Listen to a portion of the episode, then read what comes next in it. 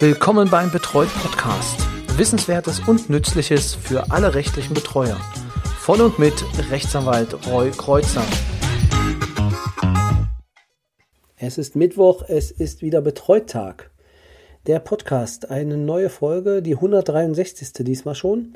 Der eine oder andere hört es vielleicht noch. Ähm, mein Schnupfen ist noch nicht ganz verschwunden, deswegen denke ich nicht, dass die Folge wieder so exorbitant lang wird.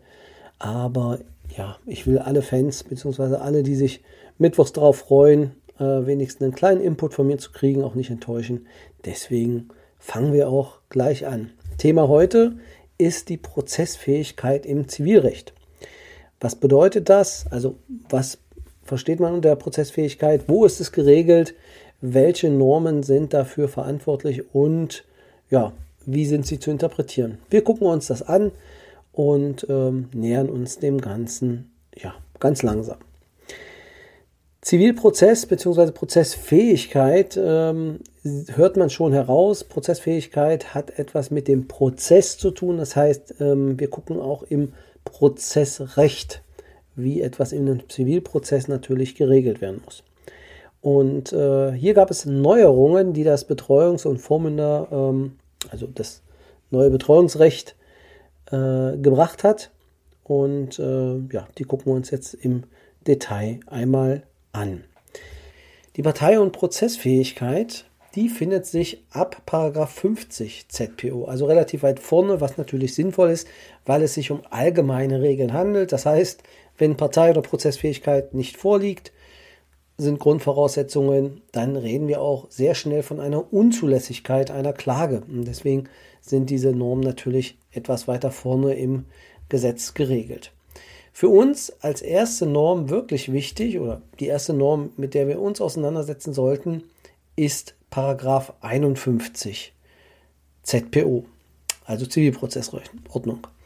Dort heißt es im Paragraphen 1, die Fähigkeit einer Partei vor Gericht zu stehen die Vertretung nicht prozessfähiger Parteien durch andere Personen und die Notwendigkeit einer besonderen Ermächtigung zur Prozessführung bestimmt sich nach den Vorschriften des BGB bürgerlichen Rechts, soweit nicht die nachfolgenden Paragraphen abweichende Vorschriften enthalten. Das bedeutet also, wir gucken uns ja relativ äh, überraschend äh, an, nicht wie ist es im Prozessrecht geregelt, sondern wie das normale bürgerliche Gesetzbuch das bestimmt. Und, das hatten wir an anderer Stelle auch schon uns kurz angeschaut, beziehungsweise auch auf jeden Fall schon mal darüber gesprochen, ähm, dass wir gucken, was ist dann, also wann, wann ist eine Proze Person prozessfähig im Sinne des BGB. Unbeschränkt geschäftsfähige, volljährige natürliche Personen, heißt es dort, sind prozessfähig. Das findet sich alles äh, im dem Paragraphen 104 fortfolgende. Also Personen im Gegensatz dazu geschäftsunfähige, Minderjährige unter sieben Jahren und Volljährige bei einer krankhaften Störung der Geistesfähigkeit sind prozessunfähig. Dazu kommen noch einige Personen, die partiell geschäftsunfähig ist. Das möchte ich an der Stelle jetzt einfach weglassen. Also es geht jetzt erstmal darum, das muss man sich merken. Also wir reden ja immer, immer von den Hauptfällen. Im Kern ist es so, wenn jemand im Sinne des Gesetzes geschäftsfähig ist, dann ist er auch prozessfähig. Das kann man so im Kern alles erstmal mitnehmen. Das ist wichtig zu sagen. Ausnahmen gibt es dann, aber da muss man nochmal genau gucken, aber das ist die Regel. Bei einem Einwilligungsvorbehalt ist natürlich anderes zu berücksichtigen. Also betreute Volljährige mit einem Einwilligungsvorbehalt im Aufgabenkreis des Betreuers sind dann prozessunfähig. Das gibt es ähm, auch Entscheidungen zu. Das ist halt auch zu berücksichtigen. Das kann man sich merken. Also ohne Einwilligungsvorbehalt ist die Person, soweit sie nicht an einer krankhaften Störung der Geistesfähigkeit leidet, 104 Nummer 2 BGB prozessfähig. Das bedeutet, also das ist aus meiner Sicht ein sehr, sehr wichtiger Punkt, äh, den man ähm, auf jeden Fall behalten sollte, dass es einer Prozessfähigkeit, dass die Hürden nicht sehr, sehr hoch sind ähm, im Vergleich zu anderen Bereichen, die wir brauchen. Gucken wir im 51 weiter, also im Paragraph 51 ZPO weiter, hat es eine, ja, gibt es einen schönen Twist, jedenfalls finde ich das. Dort wird nämlich gesagt, wenn die Person nicht prozessfähig ist, was auch mal vorkommen kann, dann, so sagt das Gesetz weiter, ähm, und sie volljährig ist, das ist auch noch wichtig, also das trifft ja auf unsere Betreuten dann meistens zu, wirksam eine andere natürliche Person schriftlich mit ihrer gerichtlichen Vertretung bevollmächtigt, so steht dieser Person einem gesetzlichen Vertreter gleich, wenn die Bevollmächtigung geeignet ist, gemäß 18, 14, also gemäß BGB 1814, die Erforderlichkeit einer Betreuung entfallen zu lassen. Das heißt, die Bevollmächtigung, wenn es keinen Betreuer braucht, mit dieser Vollmacht, die jemand hat, wenn sie gerichtlich vertreten werden kann, dann gibt es auch die Möglichkeit, den Prozess unfähigen, ähm, die nicht prozessfähige Partei zu vertreten. Nehmen wir mit aus dem 51 jetzt erstmal, das heißt relativ klar, 104 BGB wirkt sich aus auf den 51 ZPO, das heißt, Wer im Kern nach, der, nach den 104 geschäftsfähig ist, ist auch ähm, prozessfähig und kann Prozesse führen. Paragraph 52 klärt nun, wie weit das Ganze geht. Und da sagt also der Umfang ähm, etwas kurz gehalten, aber vielleicht auch äh, ähm, ganz interessant. Eine Person ist insoweit prozessfähig, als sie sich durch Verträge verpflichten kann.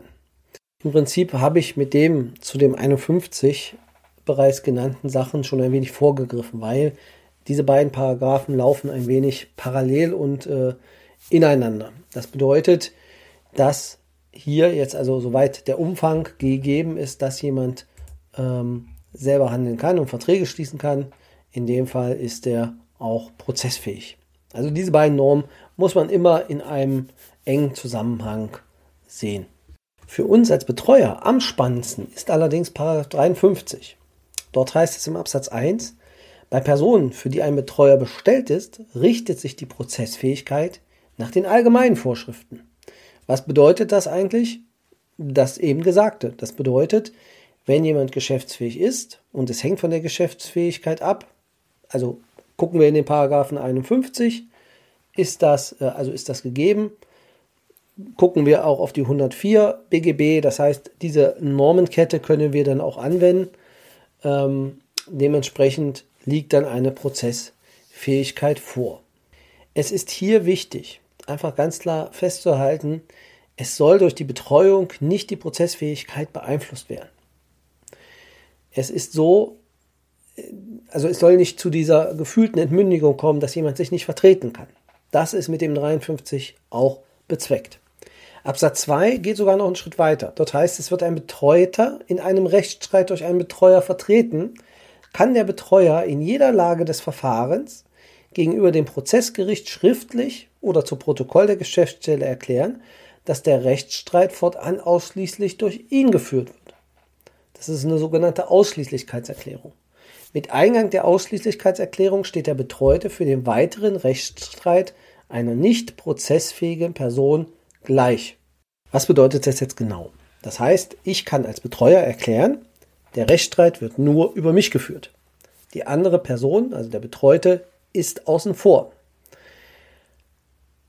Das Gegenteil davon ist auch möglich. Man zeigt einfach an, liebes Gericht, ich bin Betreuer in der Sache, bitte nehmt mich als Verfahrensbeteiligten mit auf. In dem Fall gibt es eine Parallelvertretung. Das ist aber in vielen Fällen nicht wirklich sinnvoll, sondern man sagt, ich führe jetzt den, also den, äh, das Verfahren für den Betreuten. Und in dem Fall wird es dann auf mich übergehen, dieses Verfahren, solange es die andere Person nicht kann. Diese Ausschließlichkeitserklärung kann auch wieder zurückgenommen werden. Das heißt, dass die andere Person dann wieder mit Bestandteil wird. Allerdings, solange diese Regelung oder das dem Gericht mitgeteilt wird, gehen natürlich, also ist die Person prozessunfähig, das heißt, alle Handlungen, die gegenüber der Person erfolgen, sind nicht rechtswirksam. Auch die Aussagen beziehungsweise auch die ähm, Handlungen, die die Person übernimmt. Das bedeutet, es ist dann der Betreute geschützt, wenn Handlungen gegen ihn oder von ihm ausgehen, die für den Prozess nicht günstig sind. Immer unter 1821 muss man das natürlich betrachten, was ist im Interesse des Betroffenen. Genau, also das sind Paragraph 51 bis 53 ZBO. War jetzt nur ein kurzer Überflug über diese Paragraphen, nur damit man sie auch kennt, damit man weiß, es gibt sie. Und wer sich natürlich dann tiefer äh, da noch hineinfinden möchte, kann vielleicht mit dem Online-Lexikon von dem Kollegen Deinert anfangen. Da sind ein paar Informationen drin. Da gibt es auch Rechtsprechung dazu oder ähm, ja, gängige ähm, Kommentare zu diesem Thema, die jetzt aktuell sind, weil es ist, es gab eine Änderung in diesem Bereich mit dem Betreuungsrechtsänderungsgesetz und äh, da gab es dann halt ja Änderungen kann man auch ganz leicht daran sehen, wenn da noch auf den Paragraph 1896, äh, 1896 verwiesen wird, was jetzt die Vertretung angeht äh, in der Bevollmächtigung im Paragraph 52, dann äh, sieht man schon, okay, das Stück ist etwas älter, dann sollte man gucken, dass auf 1814 verwiesen wird. Daran kann man das erkennen, welchen Stand man hat. Das war's für diese Woche. Ich wünsche allen eine tolle Zeit und ich hoffe, beim nächsten Mal klingt meine Stimme dann auch schon wieder ein bisschen erholter. Und äh, ja, ansonsten Hinweis auf den Stammtisch. Der wäre jetzt morgen am 15.